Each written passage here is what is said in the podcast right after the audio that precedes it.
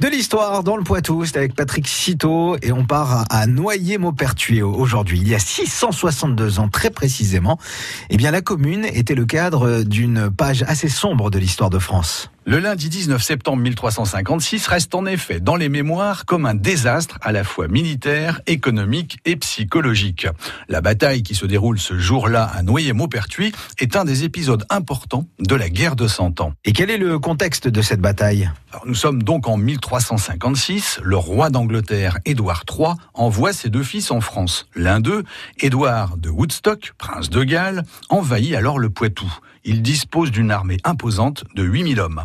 Du côté du roi de France, Jean le Bon, la mobilisation des troupes est plus compliquée. Il doit en effet faire appel aux armées de ses vassaux, des seigneurs qui n'ont pas forcément envie de se joindre au roi. L'équipement très lourd des chevaliers français les rend d'autre part peu mobiles, ce qui va peser dans le déroulement des événements.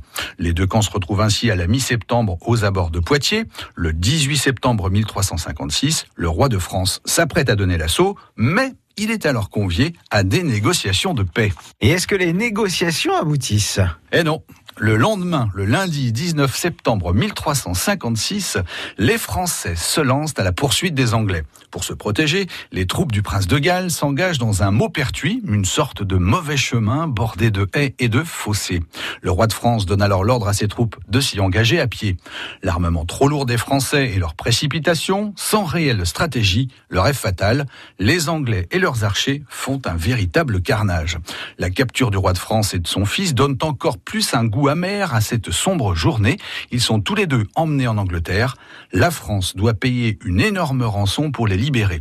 Jean le Bon est également obligé de céder un quart sud-ouest du royaume de France. Le Poitou devient ainsi territoire anglais. Cette page de l'histoire de France est tous les ans mise en scène à Noyer-Maupertuis au cours de spectacles et de fêtes médiévales que je vous invite à aller découvrir. Eh ben c'est parfait, merci pour ce focus sur l'histoire du Poitou à retrouver sur francebleu.fr. France Bleu Poitou.